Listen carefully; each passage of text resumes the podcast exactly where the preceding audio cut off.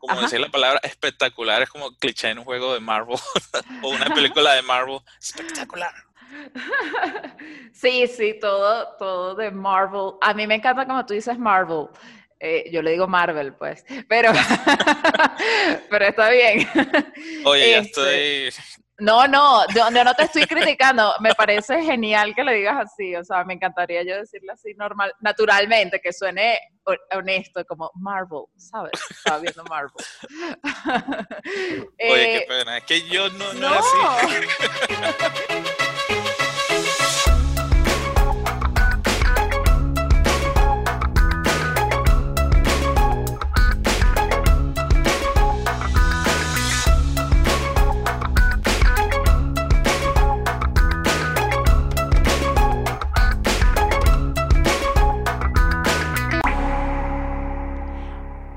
Hola a todos, bienvenidos una vez más a Descubriendo el agua tibia. Mi nombre es María Angélica Ramírez y te doy las gracias por acompañarme en este nuevo descubrimiento. Feliz año, feliz cumpleaños, feliz Navidad, feliz todo, porque aunque estén escuchando esto eventualmente en julio del 2025, igual les doy una grata bienvenida a este nuevo año y a este nuevo episodio. Por fin del podcast. Este episodio, ya que me estaban haciendo presión por el grupo de Telegram, este episodio realmente iba a salir mucho antes, pero bueno, para mí es muy especial porque es una conversación que tuve con un gran amigo de la infancia, Oscar González, que él vive en Estados Unidos y trabaja en la industria de videojuegos y es el Environment Artist o artista de entornos del primer juego de Spider-Man que salió en el año 2018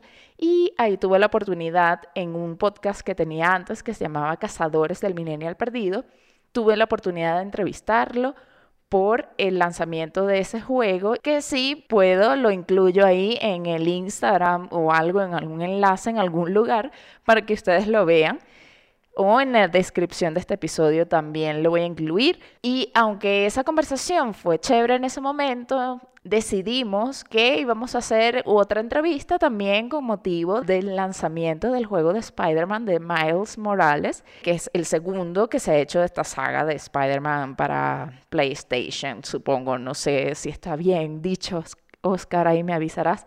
Bueno, en fin, entonces en principio iba a ser una entrevista que él iba a hablar sobre el juego, etcétera, etcétera, pero por razones de privacidad o por razones corporativas, no sé, en fin, mi amigo no estaba autorizado como para declarar sobre el juego y hablar sobre eso, sino lo que la empresa diga que son los medios oficiales. Entonces por eso me tocó editar bastante esta entrevista que aunque al final salió medio larga, hablamos un poco de, en general, de la industria de los videojuegos, nuestros momentos en los que jugábamos en nuestra infancia y también él compartió varias experiencias y conocimientos que mm, él tuvo a lo largo de sus inicios dentro de la industria de los videojuegos. Así que bueno, sin más preámbulos, pero creo que esto era necesario en este momento. Les doy las gracias por estar aquí conectados conmigo, por haberme esperado todo este tiempo que me tardé desde el último episodio hasta ahora. Y espero que la espera para el siguiente episodio sea muchísimo más corta, así que no se preocupen. Empecemos de una vez con la entrevista, que de verdad que espero que la disfruten. Nosotros la disfrutamos bastante, pero bueno, sí, eh, está enfocada 100% en la industria de los videojuegos.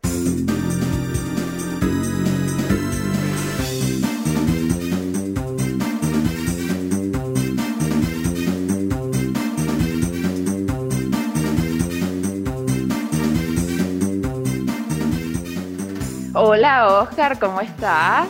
Bien, bien, María Angélica, gracias por tenerme aquí en tu espacio.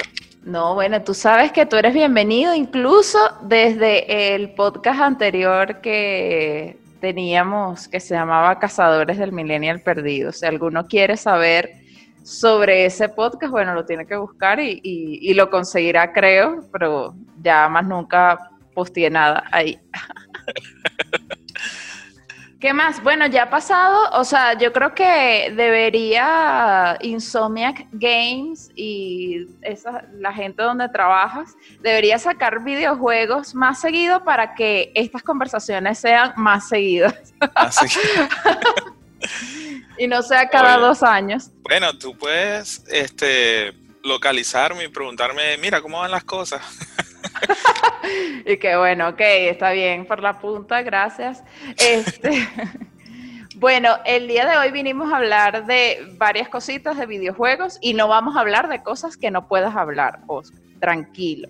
Además que probablemente este podcast salga justo antes o justo el día o justo un poquito después del lanzamiento del PlayStation 5 y del lanzamiento del juego en donde Oscar eh, participa y está trabajando en él o trabajó en él. Quiero que le cuentes a la gente, a los oyentes, a la audiencia de Descubriendo el Agua Tibia, por qué, qué haces tú y te presentes y bueno, Sí, bueno, yo soy ah, Senior Environment Artist. Eso significa que yo trabajo en todo lo que es entornos, en todo lo que es en el exterior y en el mundo en que los personajes viven en el videojuego.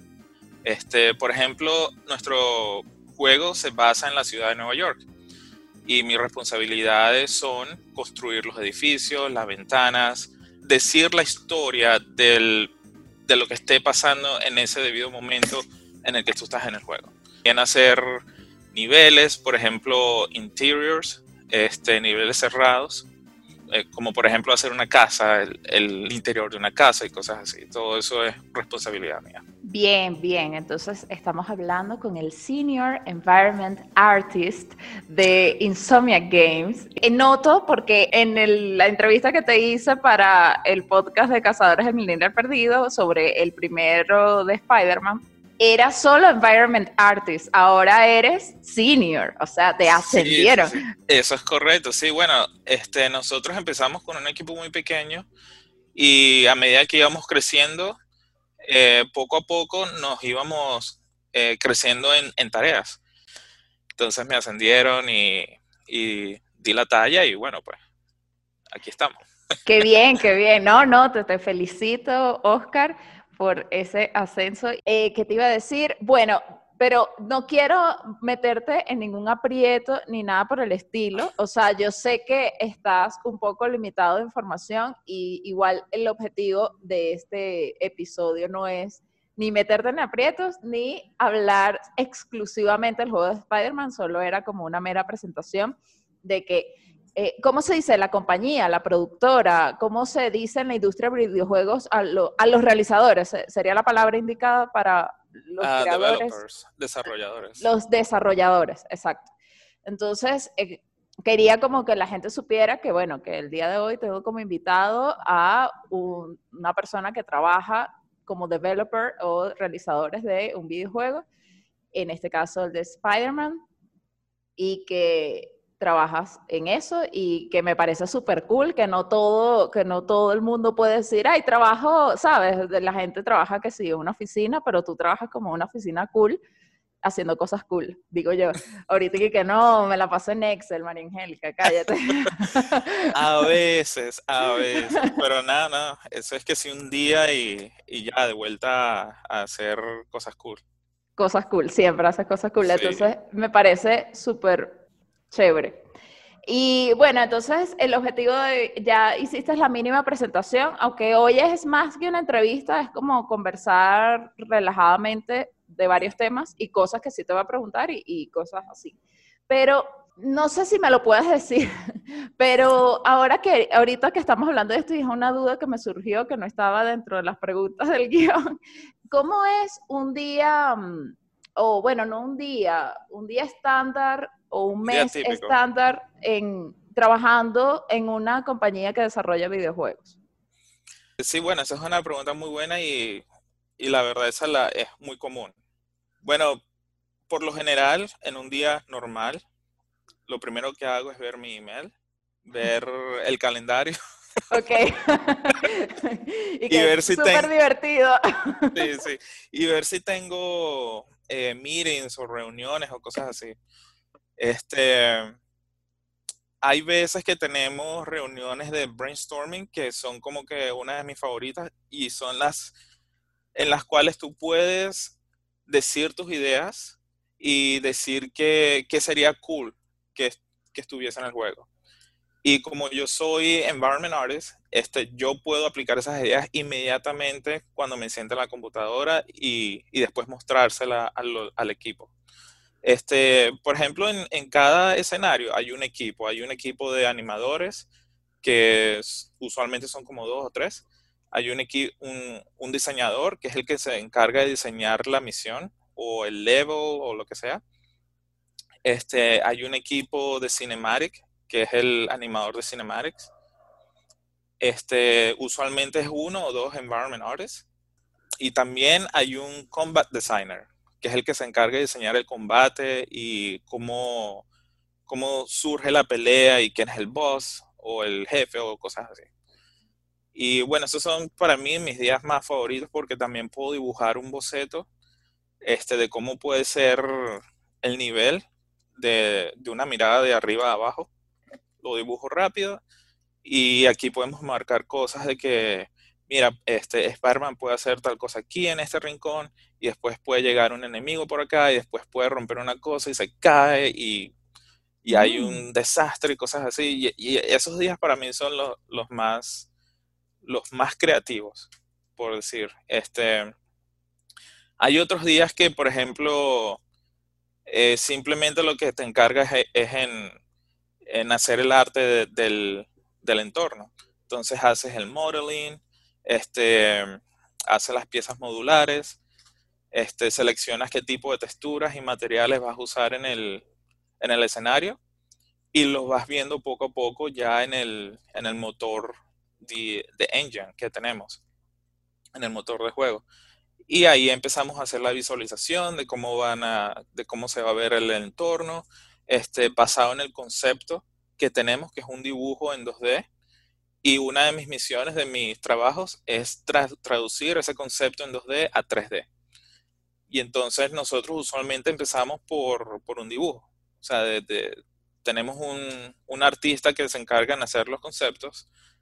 Él dibuja cómo podría verse eh, el mood, eh, ¿Cómo se dice mood en español? No, el mood, el mood está bien, yo lo entiendo. el mood, este, los colores, las luces, cómo se va a ver el, lighting, y todo eso yo lo traduzco al engine y lo voy modelando y lo voy empezando a poner que si luces por aquí y allá para que más o menos se refleje el concepto y después eso se muestra a, los directores. Los directores es que si el art director, el gameplay director, eh, y el creative director. Y entonces si ellos dicen, oye, eso me gusta, pero y si le cambiamos esto por aquí, esto por allá, entonces yo voy tomando notas y, y lo voy cambiando acorde a cómo, cómo es el feedback de ellos. Y ya cuando el juego está este, jugable y es divertido y, y dice la historia, ahí es cuando vengo yo y le hago todo lo que es el arte final. Y ahí es cuando me encargo, por ejemplo, se, puede tomar un mes o dos meses y es este, hacerle todo lo que es el arte, o sea, el final polish, como le decimos en, la industria. Eh, quería preguntarte, dentro de todo lo que estabas diciendo, en los procesos de brainstorming, es... Mm, lo que pasa es que, voy a poner en contexto, yo he trabajado en agencias de publicidad que realmente los brainstorming son bien no son brainstorming, son como que habla y, al final se hace lo que el cliente quiere. Entonces, es así. Entonces, mi pregunta es si realmente son fluidas y, y realmente las ideas más locas y creativas es como que sí, vamos a hacerlo. Mientras más loco y creativo seas, mejor. O si hay como una imposición de ideas, o si dejan fluir la creatividad.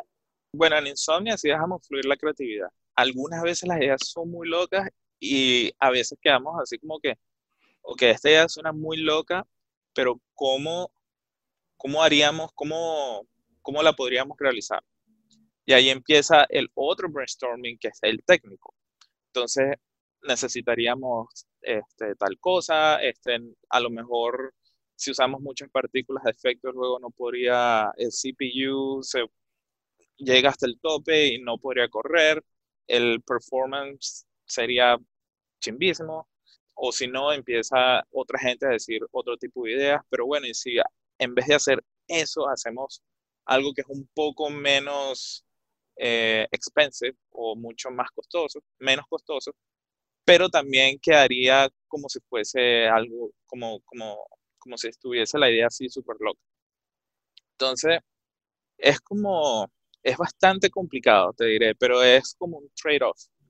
Si, si, por ejemplo, una idea llega a surgir que es bastante loca, así sumamente, este, que salga del, del horario, del schedule, como te explico, cada milestone este, son como tres meses.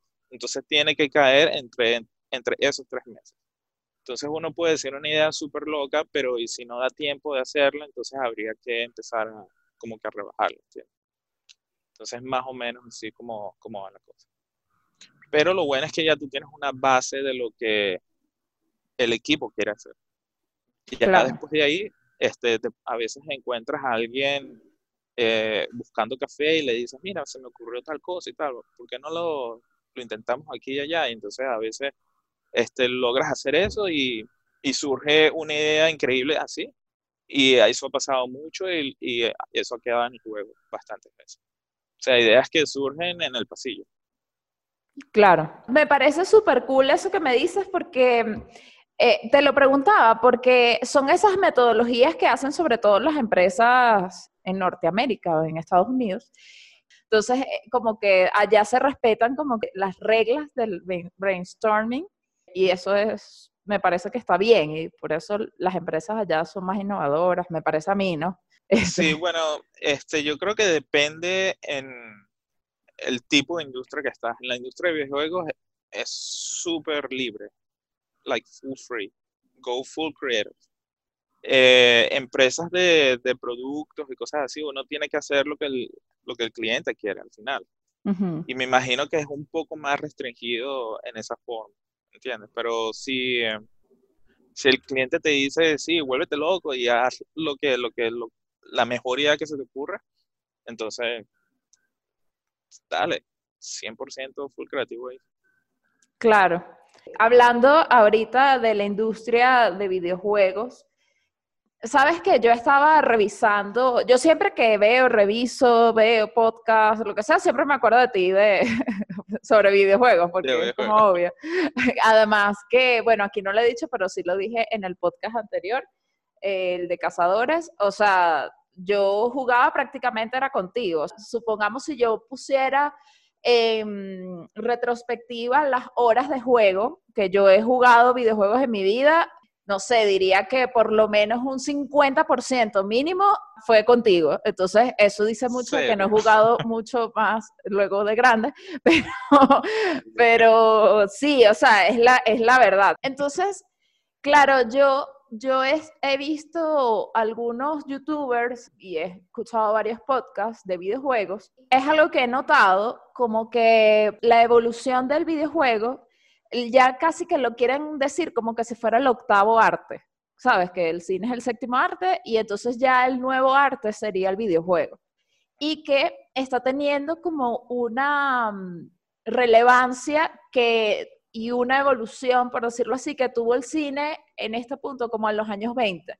Entonces, el pronóstico es que luego se vuelva mucho más grande y y crezca y sea algo mucho más grande de lo que es, que ya es bastante, porque además el videojuego me parece que ha evolucionado con respecto a los, con la tecnología, ha evolucionado súper rápido, ¿no? Entonces quería saber, ¿cómo ves tú el futuro de la industria de videojuegos? Para mí, yo puedo decirte que yo lo veo tipo eh, la película de Ready Player One, yo creo que puede pasar algo así, que quizás ya está sucediendo, pero bueno, todavía donde yo vivo no ha llegado Entonces, quería saber, ya que tú estás adentro de la industria, ¿cómo, cómo ves que se va perfilando en el futuro? Sí, bueno, eso que mencionas es muy interesante, porque la industria de películas no gana tanto como la industria de los videojuegos. Se ha facturado, creo que en el 2018, unos 32 billones de dólares nada más en la industria de videojuegos. En la de cine, creo que fueron como 10 o 18 más o menos. Pero eso fue hace bastante tiempo. Ahorita no, no tengo la, la data, no quiero decir cosas que no son, pero una de las cosas en que he visto que ha crecido mucho también de lo que es la tecnología de videojuegos es que eh, hay series ahorita que puedes ver en Disney Plus. Por ejemplo, una que se llama Mandalorian de Star Wars. Esa fue hecha completamente en Unreal Engine, que es un engine para hacer videojuegos. Y se ve increíble. No sé si hace poco viste un trailer de lo que va a ser Unreal Engine 5, el 5, que es la quinta instalación de, Epic Games, que es el engine de ellos. Bueno, los gráficos se ven como si, pues, como si estuvieses viendo una película. Y entonces los, este, las rocas y todos los objetos que el Environment Artist pone en, en el trailer son scans de, de, la vía real. De, o sea, que ellos van a las montañas, le toman una foto en 360 grados y la puedes poner en el juego. Eso ha pasado mucho ya en videojuegos, este, por ejemplo en Battlefield y en juegos de Star Wars, de producidos por EA. Y esa tecnología ha probado que es muy efectiva y la están trayendo a Hollywood. Y lo bueno de eso es que, por ejemplo, tú puedes escanear a una persona y puedes poner a esa persona en la película haciendo lo que tú quieras. Y la persona no tiene que actuar ni nada en lo absoluto. Lo único que necesitas es el scan de la persona y listo. Y eso es lo que hacemos mucho en los videojuegos. En los videojuegos de, de fútbol americano, el character artist escanea la cara de, la persona, del atleta, y la pone en el videojuego y hace con esa persona lo que quieras dentro del juego. Y eso mismo lo puedes hacer en una película. Esa es más o menos la misma tecnología del deepfake. ah, del app. Bueno, no del face app, sino yo también he visto, hay, hay una, ah, no sabes si es la, o sea, hay unas cosas que, por ejemplo, me ponen, no es tanto face app, pero sí como la que hicieron cuando la gente se muere, los actores, y le ponen la cara encima a otra persona.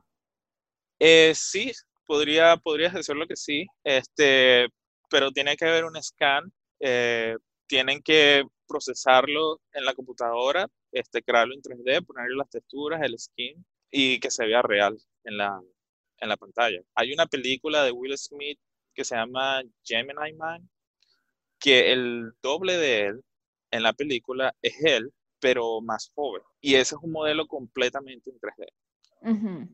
Ahora, una persona normal que ve películas regulares, que no está al tanto de eso, nunca se va a dar cuenta que esa persona no es real. Y esto es a lo que, a lo que venimos. Se está usando mucho la tecnología de videojuegos para crear películas.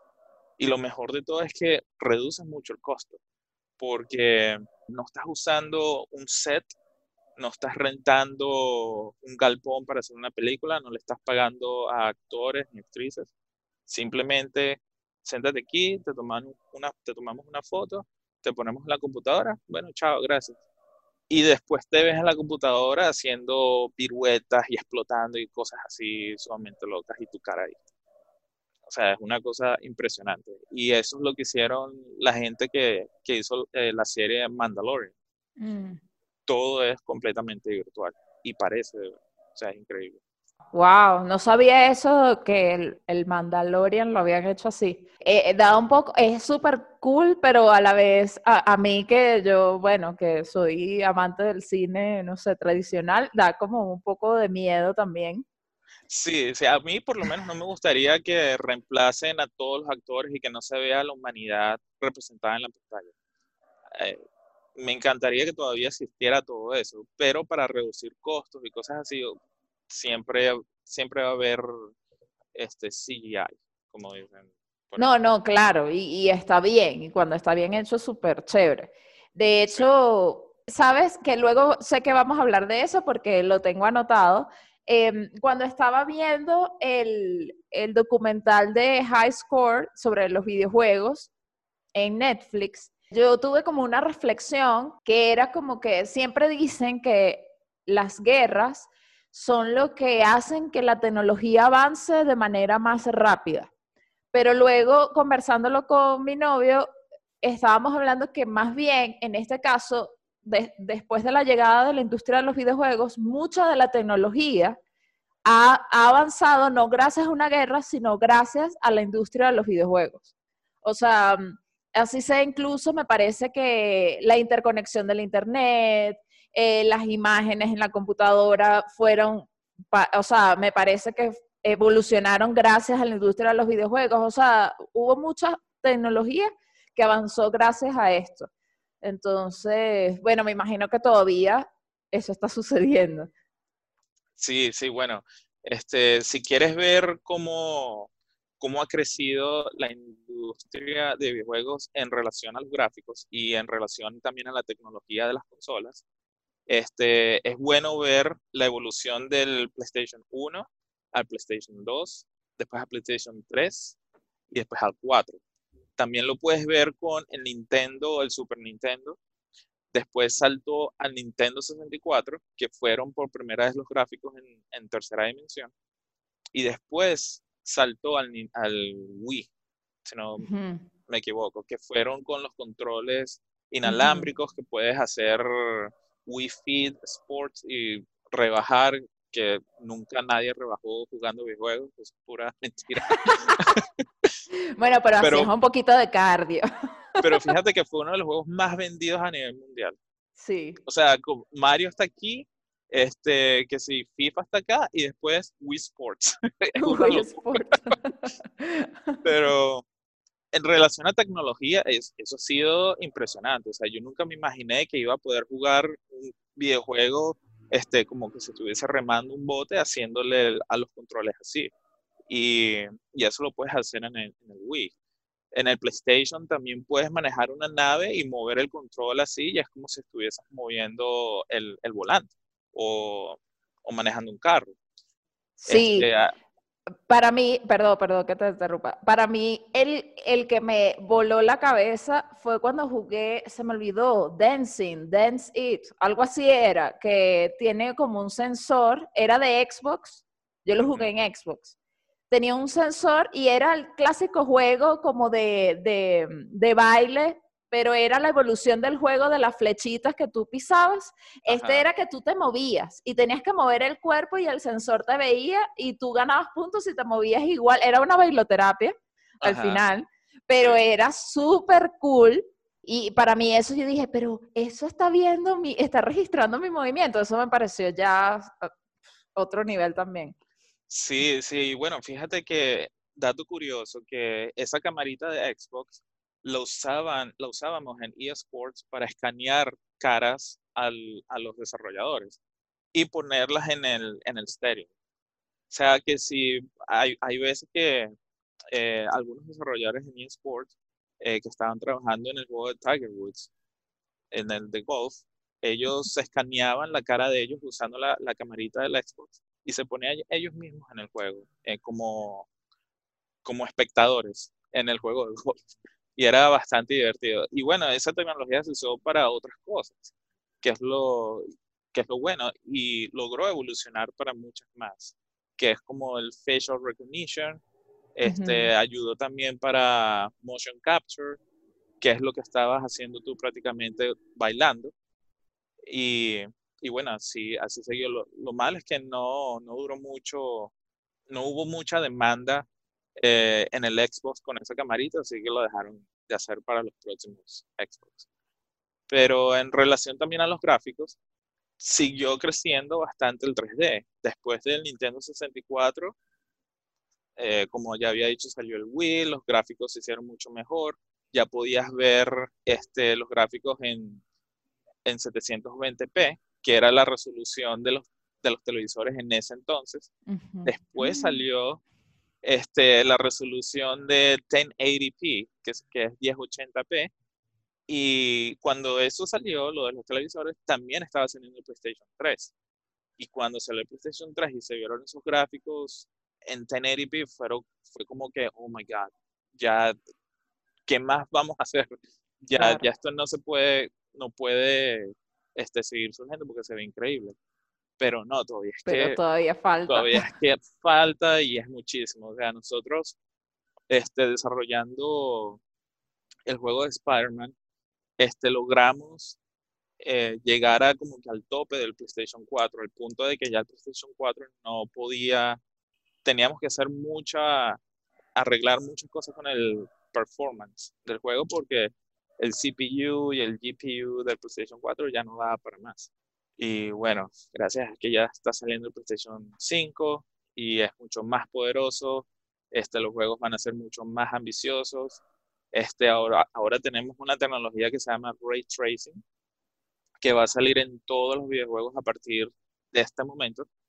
ya, ya empezaron a salir desde hace poco para PC, pero es una de las tecnologías que, que sacó Nvidia, que es la, la de video cards, la de la tarjeta de videojuegos, y AMD.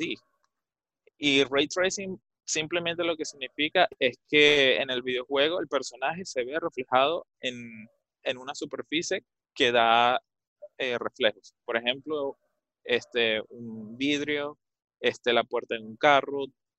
Prácticamente todo lo que tienes en tu casa da reflejos. La pantalla de un televisor, cosas así.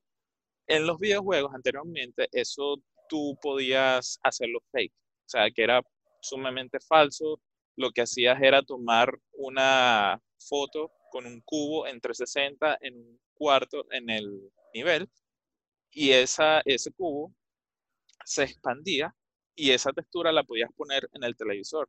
Entonces cuando tú te movías parecía como si fuese una reflexión, pero no era real. Era super fake. Pero ahora es en, en tiempo real. O sea que cuando te ves tú mismo, el personaje, vas a poder verte en la reflexión, hasta en el piso, vas a poder ver este, los edificios, todo este, reflejado. Por ejemplo, en el juego de Spider-Man, en el remaster, este, ya hemos sacado fotos en las que puedes ver todos los edificios reflejados en los edificios. O sea, es que todo es vidrio prácticamente. y, y, bueno, eso es una de las tecnologías nuevas que está saliendo ahorita. Y bueno, se está mejorando también el, el, CPU, el GPU, todo es mucho más poderoso, pero gráficamente no, no es un salto muy gigante como ha pasado del PlayStation 1 al, al PlayStation 3, por ejemplo. Ah, bueno, claro, pero, pero bueno, cada paso cuenta para, para eso. Sí, yo me acuerdo sobre todo que en el juego de, en el primer juego de Spider-Man, ese era ahorita que recuerdo como que las imágenes más promocionales. Era cuando eh, Spider-Man mm, escalaba o, caminaba por el edificio y se veía el reflejo del edificio de vidrio. Y eso era, o por ejemplo pasaba un carro, eso yo me acuerdo que lo vi y había un taxi y se veía el reflejo de Spider-Man. Eso, eso es de lo que recuerdo. Mira, qué interesante, Chaco. Sí, poco a poco se va, se va haciendo mucho más real. Eh, y verse, o sea, jugar un videojuego que se ve así tan real, hace que, te, que seas más inmerso en, en la aventura que estás jugando y se sienta mucho mejor.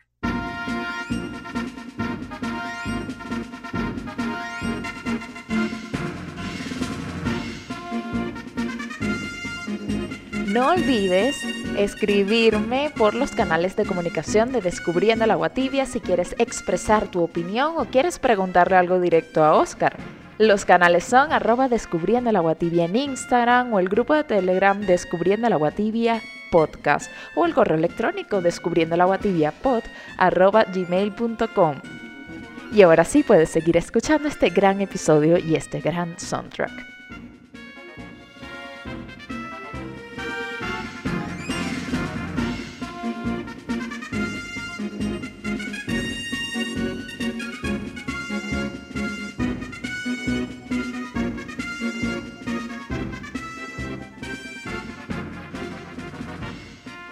Bueno, ahora que mencionamos un poquito el documental High Score, ¿lo viste? El de Netflix. Sí, sí, me pareció súper bueno. Fue súper nostálgico. Este, habían cosas que no, que no me percaté porque en ese entonces yo era muy chamo y entonces no sabía la, guerra entre Nintendo y Sega, cosas así. Tampoco sabía cómo fue que crearon el juego Doom, que me pareció súper interesante. El, Sí, a mí me dejó loca. E, el, tipo de Doom, yo no sabía que era tan importante. O sea, para mí Doom era un juego y ya. O sea, yo sé, los fanáticos de Doom dirán, ay, ignorante, sí, sí, lo confieso. Ignorante total. Romero. Pero Romero es un genio. O sea, me parece un visionario total.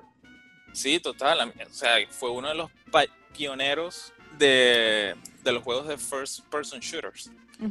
Que, que, ahorita, imagínate, tienen Call of Duty, Battlefield, todos esos que han hecho millones y millones de dólares, empezaron con Doom. Y me pareció increíble este la guerra esa, como había dicho, de, de, Sega con Nintendo, este, como hacían el marketing para los, niños, o sea, los, los más chiquitos era para Nintendo y para los cool kids era como que Sega. Y, yo me acuerdo poco de eso, pero Sega nunca me, atrajo. O sea, no, nunca, honestamente nunca me gustó Sonic. Más me mm. gustó Mario y los juegos de Nintendo y esas cosas. Sí, sí, nosotros somos Team Nintendo total, porque Mario como que no, o sea, no, nos atrapó Mario, pues.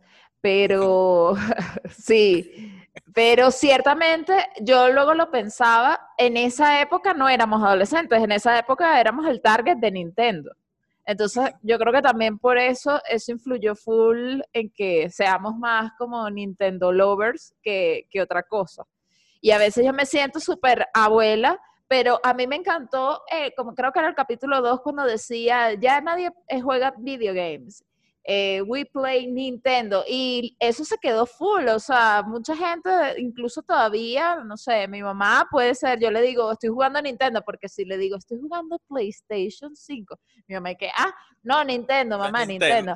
Ah, ok, ok, Nintendo. sí, no, todos los padres dicen Nintendo a lo que es videojuego. O sea, todos, absolutamente todos. Y yo me acuerdo una anécdota con mi papá que yo antes cuando era muy chamo con esa fiebre en Nintendo, cada vez que salíamos era, quiero ir a ver las tiendas de videojuegos para ver qué, hay de nuevo y tal así. Entonces mi papá, un día esto te vas a vestir con un casa de Nintendo, porque nunca quieres comprar ropa. Ahora mira, hago videojuegos y con lo que gano me compro ropa. Me, te compras ropa. Son esas cosas de los padres que, claro, él jamás se iba a imaginar que tú ibas a trabajar en la industria. Jamás, yo, yo, ni loco pensarlo que, que una persona podía ganarse la vida haciendo juegos. Eso era como que, imagínate, como pero un sueño inimaginable. Claro, pero tú igual me lo dijiste, tú me dijiste que lo querías hacer. Eso lo repito porque lo comenté en el otro podcast. Entonces, sí, tú me has dicho eso y honestamente... ¿Tú no te acuerdas cuando me lo dijiste? No me acuerdo, no. Pero no, no me sorprende porque en ese entonces, o sea, yo estaba, me encantaba jugar todo lo que era Nintendo y teníamos todos los juegos y, y tú venías a la casa y jugábamos Mario Kart, jugábamos Mario Party y nos quedábamos ahí por horas y no se sentían. Hasta que llegaba tu mamá y tocaba la puerta. Vámonos. y dije, pero ya tenemos, vámonos ya. Y yo no sé, porque, o sea, claro, eso era mientras el entretenimiento y nuestros padres jodían, bebían, no sé, y era, ponte, yo llegaba a tu casa a las 5 de la tarde. Ajá, y ponte que nos íbamos a las 9, 10, o sea, habíamos pasado cuatro horas ahí y de verdad que era como que de vaina se iba al baño. Yo no me acuerdo haber ido al baño a hacer pipí, o sea, ni siquiera me acuerdo de eso, yo me acuerdo jugar y ya. Sí, no, y comíamos, comíamos también, porque ah, hacían, sus sándwiches o sus cosas, no sé.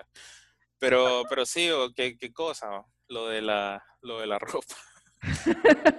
y que, viste, papá, ahora con la plata que me da la industria, yo me compro la ropa. ahora la ropa dice que oh, No, yo pensé que me ibas a decir que. Y me compré una camisa que tenía un cassette. No sería un chiste malo, ¿viste? Debería, debería haber, buscar una, una camisa en forma de, de cassette de Nintendo y se la regalo a mi papá. Parece chiste, pero es anécdota. No, sí. Este, pero yo, y, bueno, mi novio también, porque estamos como que lo vemos desde otro punto de vista, me parece que el tipo este de marketing, el, el que eh, ideó la estrategia de Sega, me parece un genio, un genio también. Sí, sí, no, se pasaron. Este, pero sí, me acuerdo que él decía que hacían el target a los chicos cool, este, y ellos empezaron a hacer como una competencia de videojuegos con, los chicos de Sega. Y eso se hacía, se televisaba. Sí. Y eso en Venezuela nunca lo vimos. O sea, yo ni, me enteré de que habían eh, torneos de jugar videojuegos. Y eso es algo que hoy en día es inmenso. O sea, chicos que juegan en torneos ganan millones y millones de dólares haciendo eso.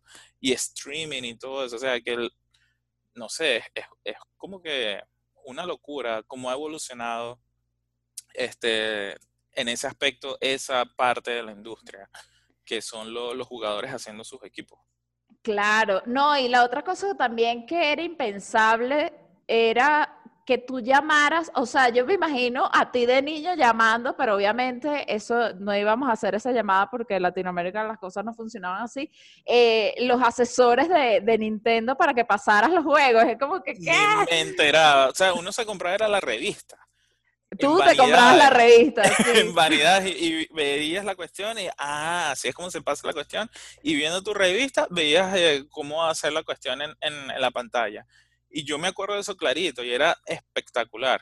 Y, y, es más, en la revista tú veías los cheat codes, cómo hacer eh, este, los fatalities y cosas así. Yo tenía una revista con una lista de fatalities de Mortal Kombat para hacerlo. Que hoy en día lo que haces es verlo por, por YouTube. Claro, ahorita lo ves en YouTube o en Internet y ya está. Entonces tú me trataste bien como jugadora, pero sí, no, nunca me enseñaste esos fatalities, Oscar. Te voy a decir. Yo jugué, el último que jugué fue el Mortal Kombat de Play 3. Me pareció, claro, yo jugué Mortal Kombat del Play 3 y el último que había jugado era el Trilogy. O sea, fue un gran salto. Me quedé loca como tú le golpeas y entonces si le haces un gran daño a la, a la persona, al, otro personaje, se ve, por ejemplo, le diste en las costillas, entonces hace como un zoom a la vaina y como que si fuera una radiografía se ve como que ah, le rompiste la costilla y que, ¡oh! o que si le sacaste el ojo, se ve el ojo que se salió, yo, miércoles. sí, no, se han vuelto demasiado grotescos con ese juego. Está súper grotesco, pero ahorita, no sé, con este, con la cuestión de, las nuevas consolas y todo eso, ellos tienen que agregar, agregar personajes que son como que bien famosos y icónicos. Y hace poco vi que agregaron a Robocop en Mortal Kombat. ¡Wow! eso tengo que verlo por YouTube porque quiero ver cómo son los fatalities de ese bicho.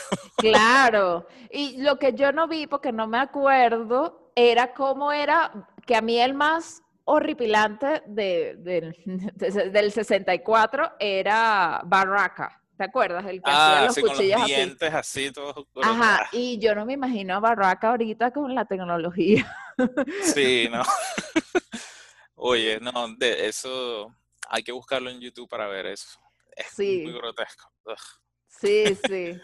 Sí, esos eran los juegos que más jugábamos. Jugábamos, bueno, los que a mí me gustaban, entonces tú me dejabas jugar los que a mí me gustaban.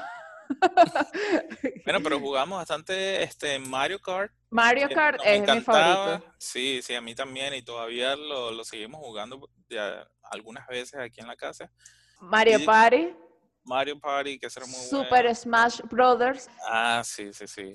Sí, no, se han hecho torneos de esos como no tienes idea y a veces lo jugamos en la oficina cuando salió el, el último y era bastante divertido, o sea, hacíamos el break y era puro Smash Brothers y tal, y, o sea, nostalgia, pues.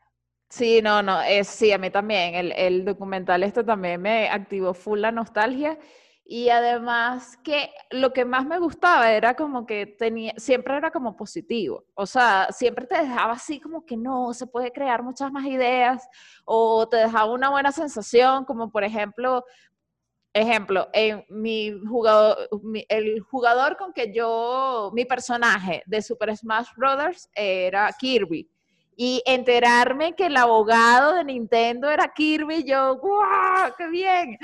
Sí, oye, qué, qué curioso que mencionaste eso, porque eso yo tampoco lo sabía. Que fueron uno, uno de los abogados que logró que, que Nintendo pasara ese lawsuit.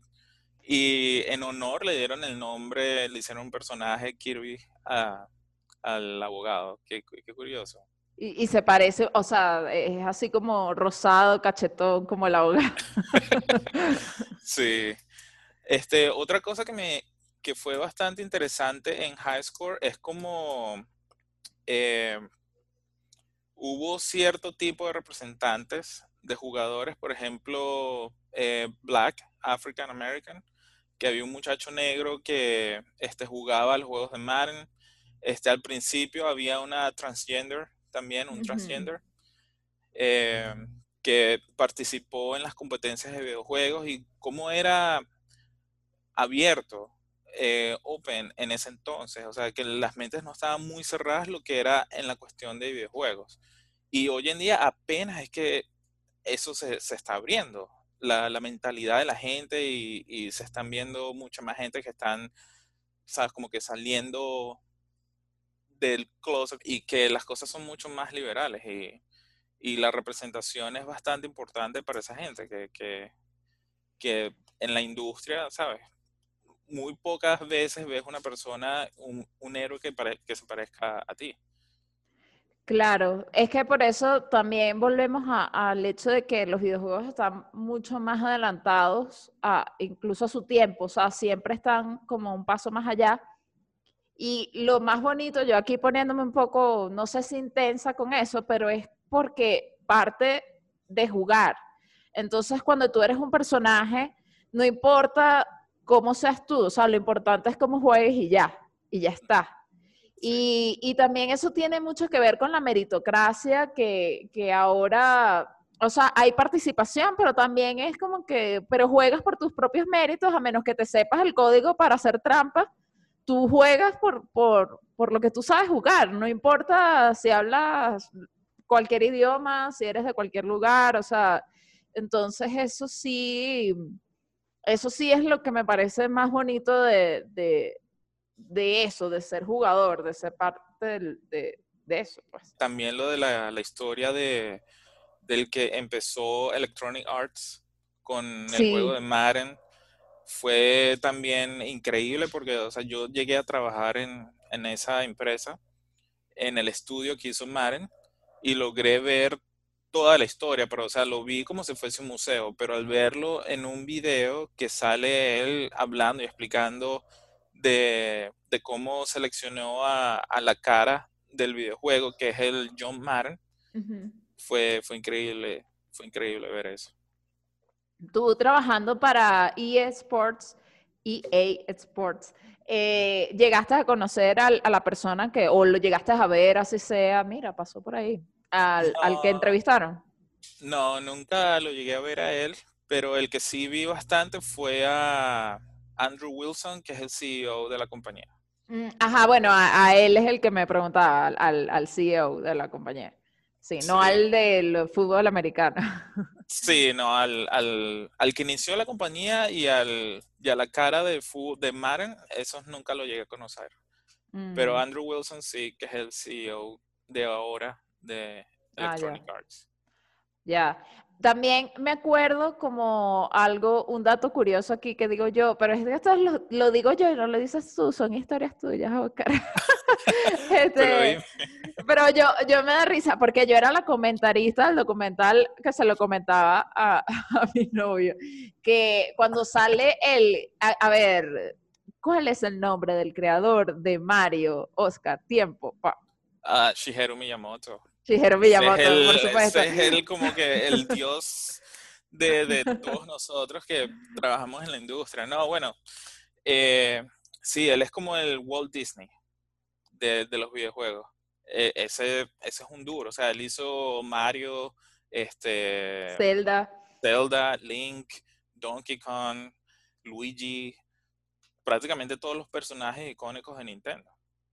Es más, Sí. no sé si, si te has enterado, pero están haciendo un parque temático como Disney, pero de Nintendo. ¿Qué? Yo iría demasiado. ¿En dónde? En Universal, En Universal, eh, pero el de Los lo- Ángeles o el de Orlando. en Orlando. Lo van a hacer, lo están haciendo en Orlando y ya creo que está abierto en Japón. En ¡Qué Japón. cool! ¡Qué cool! Sí, o sea, imagínate hacer Mario Kart en persona así. ¡No! Yo la pierdo, yo la pierdo mal. Sería No, pero es genial. increíble. Sí, sí, sí. Ya, ya lo voy a poner en mi bucket list. Sí, no, búscalo en YouTube ahorita y te vas a quedar con la boca abierta. Así como, ¡guau! ¿Qué es ¡Qué esto? No puede ser". cool! ¡Qué cool! Bueno, eh, bueno, no, con esta noticia me, me perdí el hilo.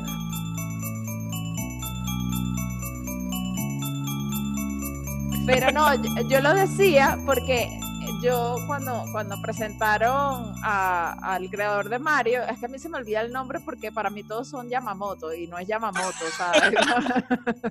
todos son que, ah, el fulanito Yamamoto. No, María Angélica, respeta. Este, Shigeru vale. Miyamoto, eh, cuando salió, yo, ay, ese es el creador de Mario, ya, ya yo lo vi, yo sabía, pero no, no sabía exactamente el nombre. Entonces yo le he hecho la anécdota a mi novio que tú eh, cuando entraste en la primera clase de la universidad o una de las primeras clases de la universidad, como que el profesor dándose el de las... de- eh, cuéntalo tú la anécdota. porque ¿cómo Ah, que yo sí. la cuente? No, no, no, sí. Oye, no me acordaba que ya te había contado eso también.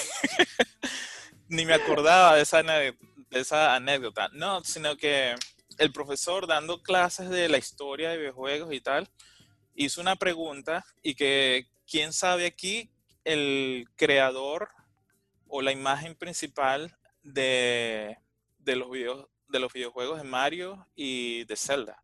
Y nadie, nadie este, alzó la mano ni nada, y yo me quedé así como que, ¿en serio? Entonces yo obviamente alcé la mano y dije, Shigeru Miyamoto. Y dicho, correct. Y yo, coño, y todo el mundo me miró a mí como que el genio. ¿Are you serious? ¿De verdad? ¿En serio? ¿Estás, estás, estás estudiando esta vaina y no sabes quién es Shigeru Miyamoto? Coño, por favor. No sé, bueno. Yo a lo mejor fue que yo me eduqué este, individualmente viendo las revistas de Club Nintendo, que eran mis favoritas. Este, salían una vez cada, cada mes y eso era fijo, ir al, al kiosco de donde vivíamos nosotros, que era en el Llanito. Este, íbamos y me compraba la revista. Y el lomo de la revista, ya una vez que juntabas los 12, las 12 revistas en el año, podías ver una figura, que era un personaje de Nintendo. Ay, Y eso me cool. pareció súper cool. eso no, no, no sabía, es como un easter egg en la revista y eso me Sí. pareció súper fino. Pero bueno, no, en esa revista fue que me enteré de todo eso, me enteré de, de cómo se desarrollaban los juegos, este, le hacían entrevistas a, a desarrolladores y obviamente salía la foto de Shigeru Miyamoto con el muñequito de Mario y dice, este es el creador de, de Mario, de Luigi, de Link, de Zelda, de todos esos personajes. Y yo me quedé así como, este tipín fue, cuña. Yo quiero Claro. ser como él.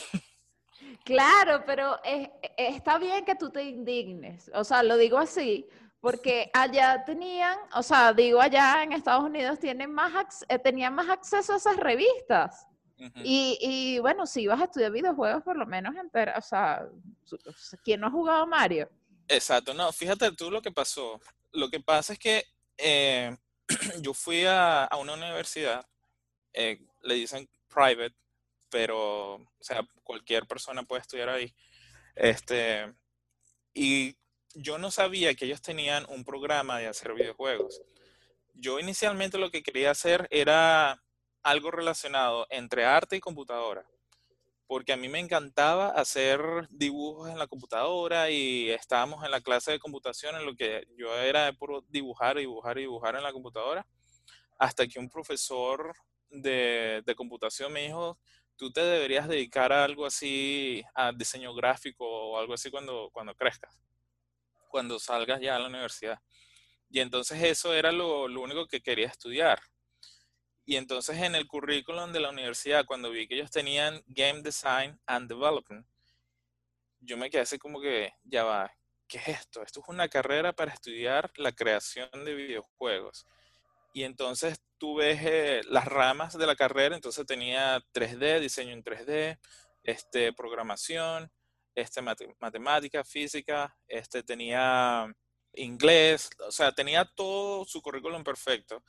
Y lo que podías hacer al salir de la universidad, este, tenías opciones de ir a simulación, que es prácticamente hacer las interfaces y los juegos de simulación para los militares, las Fuerzas Armadas, para el Navy y todo eso. Y entonces tú lo que haces es prácticamente como si fuese un first person shooter.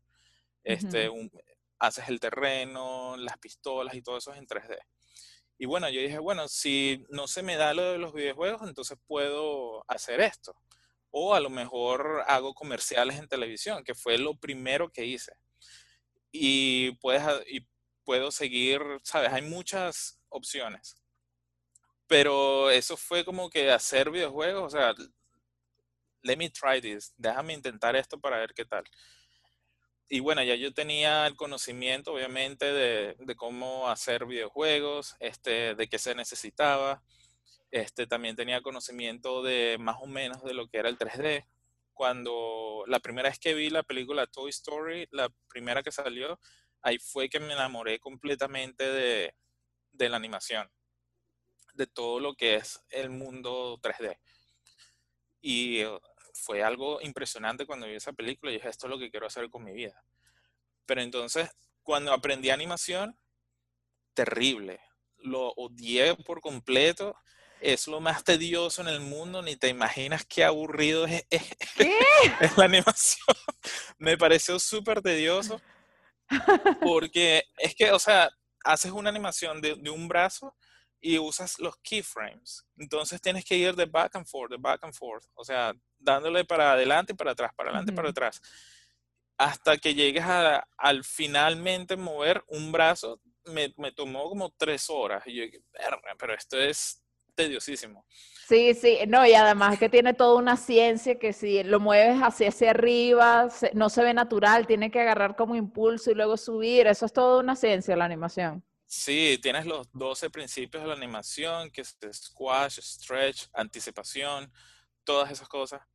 Y, em, y bueno, eso me pareció terrible, lo odié bastante. Y yo dije, bueno, como ya yo había creado el escenario del personaje, yo dije, este, bueno, pero me gusta mucho la creación de, de lo que es el mundo. Mm. Eh, porque cuando nosotros hacíamos la, las clases de animación, tú tenías que crear como un background y cuando hacías el background, prácticamente hacías el lugar donde el personaje iba a estar. Entonces yo por lo general hacía que si una calle, este, modelaba un carro, lo ponía acá y hacía un pequeño edificio, súper chimbo, un cuadro ahí. Y, y nada, ponía el personaje ahí. Hasta que en nuestro proyecto final, yo fui el encargado de hacer el personaje y el environment. O sea, las dos cosas. Y este 90% de los estudiantes de mi clase eran puros animadores. Ellos mm. se encargaron de animar todo eso. Yo les di, mira, aquí tienes el personaje, aquí están los environments, los entornos, vamos a ponerlo todo junto. Y ellos se encargaron de, animar todo eso. Y, y, bueno, por eso fue que me incliné yo más a lo que es el modeling, texturas, lo que es la creación de, de environments. Pero yo también hacía personajes. Y así fue como empezó, empecé, empezó mi carrera en eSports, que fue como character artist. Pero para ir un poquito más, mucho antes de, de, cómo empezó mi carrera, yo apenas salí de la universidad, yo me di cuenta que mi portafolio no tenía absolutamente la calidad para lograr tener un trabajo tanto como en la industria de videojuegos como en la industria de simulación, o sea, era terrible. Entonces lo que hice yo fue enfocarme bastante en, tutoriales online. Y entonces veía cómo se hacían estas técnicas y cosas así, entonces yo lo aplicaba en mi trabajo y al aplicar eso veía cómo mi trabajo y mi arte mejoraba, porque no sabía tal conocimiento, pero ahora lo sé y ahora sé cómo hacerlo que se vea mucho mejor. Y entonces fui aplicando eso poco a poco y empecé a hacer freelancing. Este, empecé a hacer un libro, eh, Children's Book, de niños, y entonces el cliente me pedía imágenes y las imágenes eran en 3D. Pero tenía que hacer el personaje, los objetos, tenía que hacer los entornos, era un trabajo grandísimo para simplemente tomarle una foto, una imagen, un render. Bueno, ese trabajo no duró mucho, duró como 5 o 6 meses, pero pagó, pagó bien. Luego me junté con gente que quería hacer videojuegos como independiente y empecé con esa gente, con ese grupo que los conseguí y yo hacía que si los barriles y hacía todo el arte del videojuego. Estábamos haciendo un juego 2D que se parecía muchísimo a Angry Birds. Hicimos un juego muy parecido a ese, pero también en mi tiempo libre me enfocaba en cuestiones en 3D, o sea, para seguir aprendiendo todas las técnicas y todo. Y un dato curioso también que también se lo es para, para los chicos que quieren aprender en la industria. Yo buscaba en los créditos de los videojuegos quién eran los environment artists. Mm. Y yo escribía los nombres en, en, en, online porque yo me imaginaba que esa gente tenía que tener un portafolio para, ¿sabes? Para aplicar a, la empresa. Y sí, en efecto, muchos tenían su portafolio. Y cuando yo veía el portafolio de ellos, yo decía, wow, este portafolio se ve increíble. Con razón, nadie me llama, porque no se parecían para lo que yo había hecho. Y bueno, yo, algunos tenían como que técnicas, cómo hacer tal cosa. Entonces yo veía a la persona de ese portafolio y veía lo que hacía. Y prácticamente lo que yo hacía era copiarme de esa persona. O sea, yo veía lo que ellos hacían y si para ellos les funcionó, eso me tiene que funcionar a mí.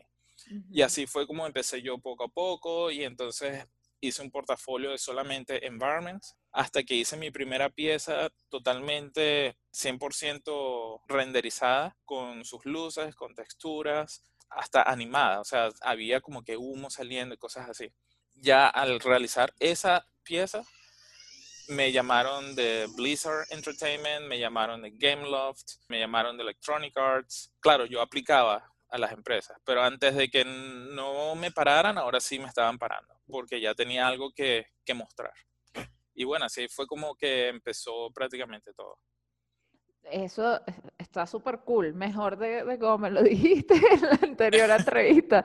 No, pero es que está súper, súper fino, porque sea, bueno, tú, tú ya has escuchado el podcast y tú sabes que yo siempre como que trato de, de como que dar ese descubrimiento que cada uno hemos tenido, o bueno, en mi caso yo, porque yo lo hago en la vida, entonces como que mira, esto fue lo que descubrí y esto es, lo, lo, positivo, ¿no? Y a veces uno, uno cree que, o por lo menos yo pensaba eso hace un tiempo, hace unos años, o sobre todo cuando uno es más joven, que es como, no sé, como, como te lo pintan en las películas, que tú agarras y, mandas tu currículum y te llaman y vas a la entrevista y te aceptan. Y si te rechazan, ay, bueno, te rechazaron, ya ni modo, adiós. Eh, o sea, y, y luego, bueno, lo enviaré a otro lado y así sucesivamente, ¿no? Pero esas cosas que realmente la gente tiene que ser, mira, como en el documental también pasaba, como el pana que llamó a todo el mundo y luego al final lo contrataron y nadie le paraba y llamó llamó llamó hasta que lo contrataron en, por cierto, en Electronic Arts. Y lo que me estás diciendo tú, o sea, tal vez si tú hubieras seguido por el mismo camino en el que andabas, si tú no hubieras visto el, el portafolio de los otros environment artists, o sea, hubiera sido como que no sé qué estarías haciendo ahorita. Sí, porque es que en la universidad que yo fui, este, ese, ese currículum, ese programa era muy nuevo y los profesores no tenían conocimiento alguno de lo que es, de lo que, what it takes to be in the game industry. O sea, no tenían conocimiento de, de qué se necesitaba en un portafolio para llegar a donde quieres llegar. Y eso fue lo, malo de ir a esa universidad que tenían un currículum muy nuevo, que ellos tampoco sabían lo que estaban haciendo, de paso. Y bueno, sí, tuve que descubrir muchas cosas por mí mismo. Y eh, honestamente las clases eran, hagan este tutorial. Y eso lo, podía hacer yo en mi casa tranquilamente, que fue lo que hice al, salir de la universidad, al, al graduarme. Y entonces, bueno, yo tuve que buscar cómo eran los eh, portafolios de, los, de la gente que ya estaba en la industria y compararlos con lo, con lo que estaba haciendo yo. Entonces me di cuenta que muchos tenían una sola pieza o tenían dos, que era interior y exterior. Habían otros que eran que nada más habían piezas que eran orgánicas y hard surface, como decir de ciencia ficción. Y entonces, bueno, yo, yo decidí hacer un environment que era interior, que era como una base, pero que mezclaba orgánico y hard surface. O sea, que era como de ciencia ficción, pero que también habían elementos orgánicos como hielo. Entonces había como que era una base que estaba congelada en el espacio, entonces veías el hielo por las paredes y las estalactitas en el techo, pero también podías ver el hard surface, que es los elementos de ciencia ficción. Entonces yo traté de mezclar todos esos elementos juntos y los puse en, un, en una sola pieza. Y bueno, simplemente me tomó un, un solo environment para entrar en, en, la industria. O sea, muchas veces es, no es la cantidad, sino la calidad.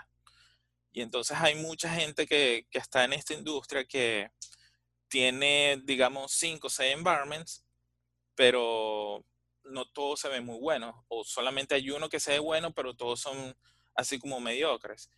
Y, y, esas piezas mediocres como que te opacan lo que es bueno. O sea que mucho más vale la pena tener uno que valga bastante la pena, que sea muy bueno, y ya, no tener más nada. Y eso es lo que te puede ayudar bastante. Qué, qué fino. Em, o sea, no, está súper bueno que, que compartas esto porque de verdad que son conocimientos que te tomaron tiempo, dinero, trabajo y que no, lo estás compartiendo, porque sí. Sí, por ejemplo, o sea, y esto lo puedes hacer, voy a ponerme a mí como ejemplo, pero también lo puedes decirle a una persona más joven. Aunque yo también soy bastante joven, ¿ok? Pero... no he dicho nada. pero digo universitaria o que acaba de salir del colegio lo que sea. Yo, por ejemplo, si yo te digo, Oscar, a ti mismo, así, Oscar, yo quiero trabajar en la industria de los videojuegos, ¿qué tengo que hacer? Primero tienes que identificar qué quieres hacer. Este, hay muchas ramas. Eh, está la animación, está concepto, concept art, está environment art, está programación, diseño, UI, UI artist, que es se parece mucho a diseño gráfico. Tienes combat designers, escritor, writer y creative director, mm. que es la persona creativa, la que es como que el director de la película. Eh, primero tienes que identificar qué te apasiona más, porque ¿por qué te apasiona? Porque esto es algo que vas a hacer por mucho tiempo y te tiene que apasionar, te tiene que dar gusto al ver tu producto finalizado en la pantalla y tiene que llenarte, tiene que como, como que hacerte feliz en una forma. Eh, esta es una industria de todas las personas que trabajan en, en, el mundo de videojuegos son gente muy, muy apasionada. Les encantan lo que hacen. Porque el simple hecho de ver tu producto en la pantalla grande y ver reacciones de gente en YouTube de algo que tú hiciste, que estuviste horas haciéndolo y que salió de tu mente una idea, y que esa gente lo está disfrutando, es como que el, mejor feeling del mundo. Es, es, algo así como que me imagino que es lo que siente un actor que hace una película y él se sienta al final del, del, cine mientras ve a todo el mundo riéndose de los chistes que está haciendo en la pantalla. O sea, debe ser algo increíble, o sea, se debe sentir súper bien.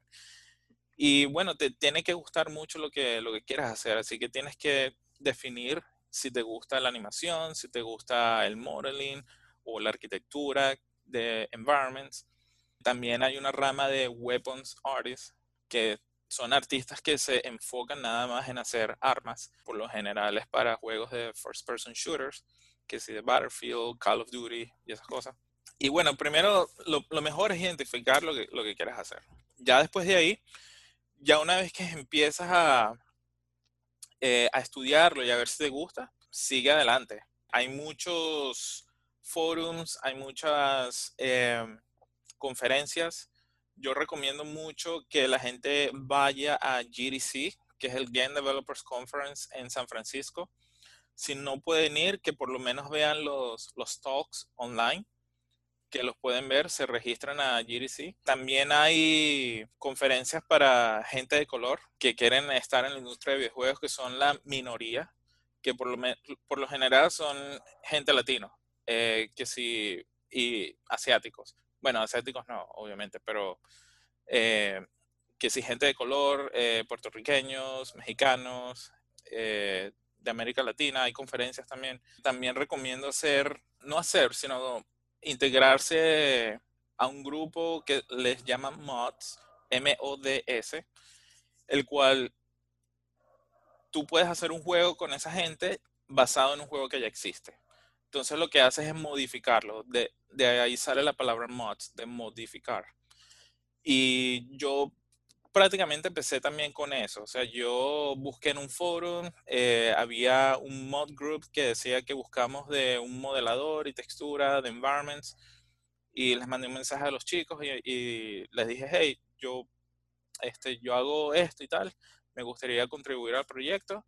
Y eso es una manera de este, crecer tu portafolio también y tener una experiencia, aunque sea muy pequeña, de la creación de algo, de un videojuego. Ok, sí, yo creo que son unos buenos tips. O sea, hay, muchas cosas que yo desconozco, pero me imagino que si alguien de verdad quiere, ya como que ahí se, se va a perfilar mucho. Y yo creo que una de las últimas preguntas que te voy a hacer por este episodio, que me llama mucho la atención, que me la acabo de, o sea, se me acaba de ocurrir, es cómo has hecho para sobrellevar esos momentos, sí, en algún momento los has tenido, pero me imagino que sí, o sea, tampoco es que de, ay, ¿será que, me, que se, ¿será que los llamo? O sea, porque hay muchas veces la gente se frena a hacer las cosas, entonces como que, pero ahí está, por ejemplo, lo que acabas de decir, escríbele a la gente de mods y haz algo o bueno, inscríbete aquí, o llama a fulanito de tal, o postúlate. O sea, ¿qué has hecho tú para afrontar ese miedo que es normal que uno le da miedo postularse o no, de preguntar, de llamar, de escribir? O sea, ¿cómo has hecho tú para afrontar eso y, darle para adelante? O sea, ¿cómo, no sé si te has sentido limitado o, o, me puedes decir, no, maneja el que yo nunca he sentido miedo y ya está, pues. Este, no, sí, sí, este, de hecho, cuando yo me di cuenta que mi portafolio no tenía la calidad que necesitaba para entrar en la industria, fue cuando me, me desmotivé por completo, porque no, no entendía por qué no me llamaban en ningún sitio. O sea, tuve, de hecho, tuve una sola entrevista en un sitio de simulación, pero lo que me frenó fue que en ese entonces yo no era citizen de los Estados Unidos. Y para trabajar en simulación necesitas hacer un clearance de siete años. Y obviamente yo no tenía viviendo en el país este, más de siete años. Y aparte necesitabas un seguro social. Y yo nada más tenía el de eh, work permit, el permiso de trabajar. Ya por ahí descartada la opción de trabajar en simulación. O sea, era entrar a la industria de videojuegos o devolverme a Venezuela. Y eso fue mi motivación principal. Suena muy triste, pero esa fue mi motivación principal en que es esto sí o sí. O sea, mi plan A es entrar a la industria, plan B es seguir echándole si no logro entrar. O sea, y obviamente sí tuve, tuve mucho miedo, pero al ver portafolios de gente exitosa en la industria, y tampoco eran que si seniors ni nada de eso, eran como associates. Y veía lo que estaban haciendo y dije, pero esto lo puedo hacer yo también. Y al recrear prácticamente, al copiarme, eso es lo que estaba haciendo, copiarme de lo que ellos estaban haciendo, logré ponerme al par de lo que era un portafolio de calidad para entrar a la industria de juegos. Entonces lo que, lo que más me daba miedo a mí era que mucha gente te decía, no, que tus environments tienen que verse como se ven en los juegos corrientes, como en el PlayStation 3. yo, ver, pero ¿cómo voy a llegar yo a ese nivel? Si ellos tienen un estudio, tienen... Son varias eh, personas que lo varias personas, exacto. Entonces ahí fue cuando me, me dio mucha intimidad. Pero fue un proceso poco a poco. no me dio miedo preguntarle a la gente de decir, mira, yo puedo hacer esto y tal. Este, de hecho, me gustó mucho ser como el de la iniciativa, como empezar un proyecto. Si yo veía en un foro este, que se estaba haciendo un proyecto, por ejemplo, de, de aventura y había otro de como de Angry Birds, yo escribía, ¿quién se anima a hacer un proyecto de first person shooter? O sea, ser el iniciador, el, el de la iniciativa, eso te ayuda bastante a ser como que el, el que puso la primera semilla, ¿entiendes? Mm. Y, y nada, así fue como, así fue como empezó todo prácticamente. O sea, no tuve miedo, pero a, aquellas personas que tengan miedo de, de preguntar,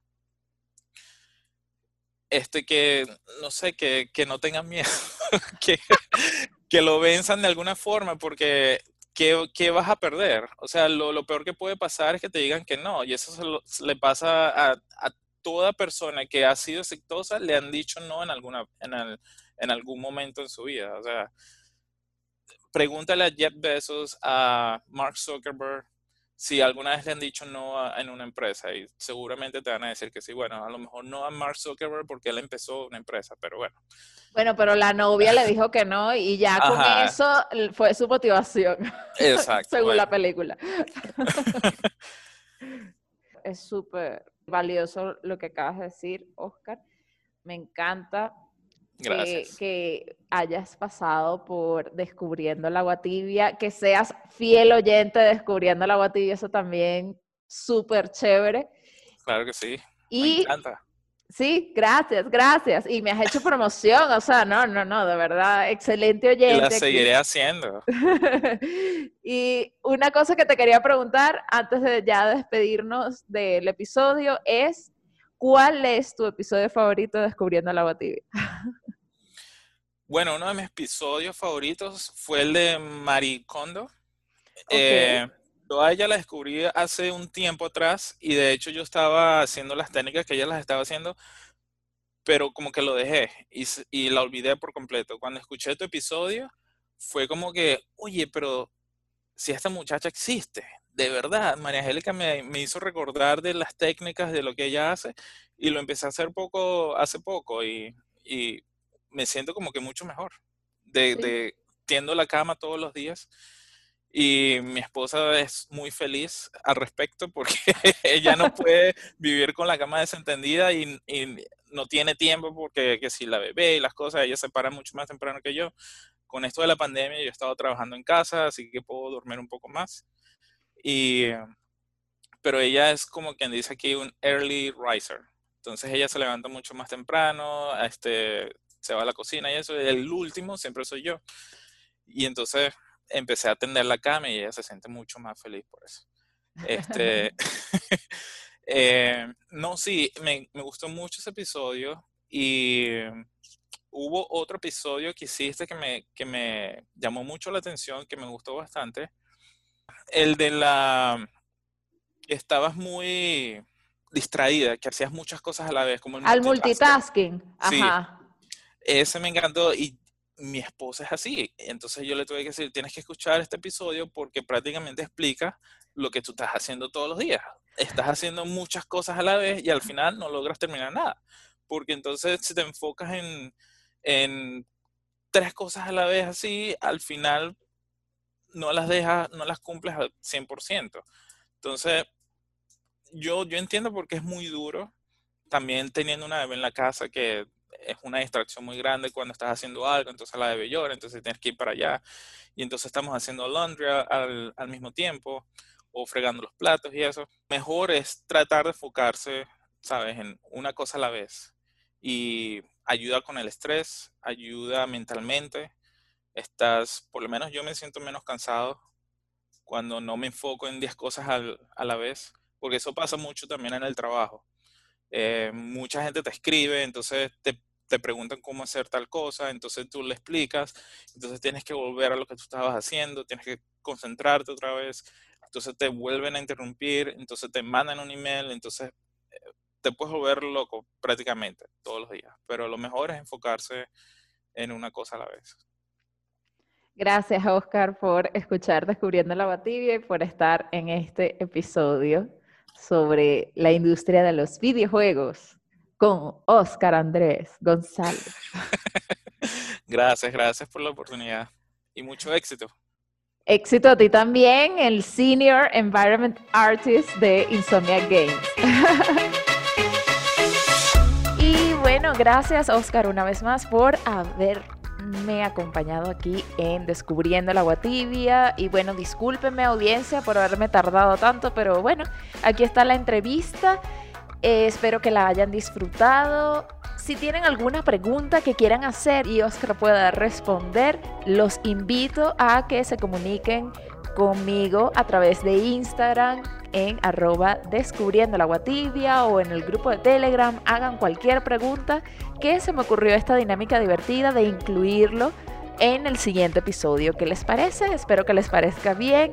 Gracias a Manuel Guinan por la excelente música de este podcast. Todo el soundtrack fue de Mario Party, Mario Kart y Super Smash Bros. Y los dejo con una canción que me recuerda a esta época de la que hablábamos de los videojuegos jugando con Oscar.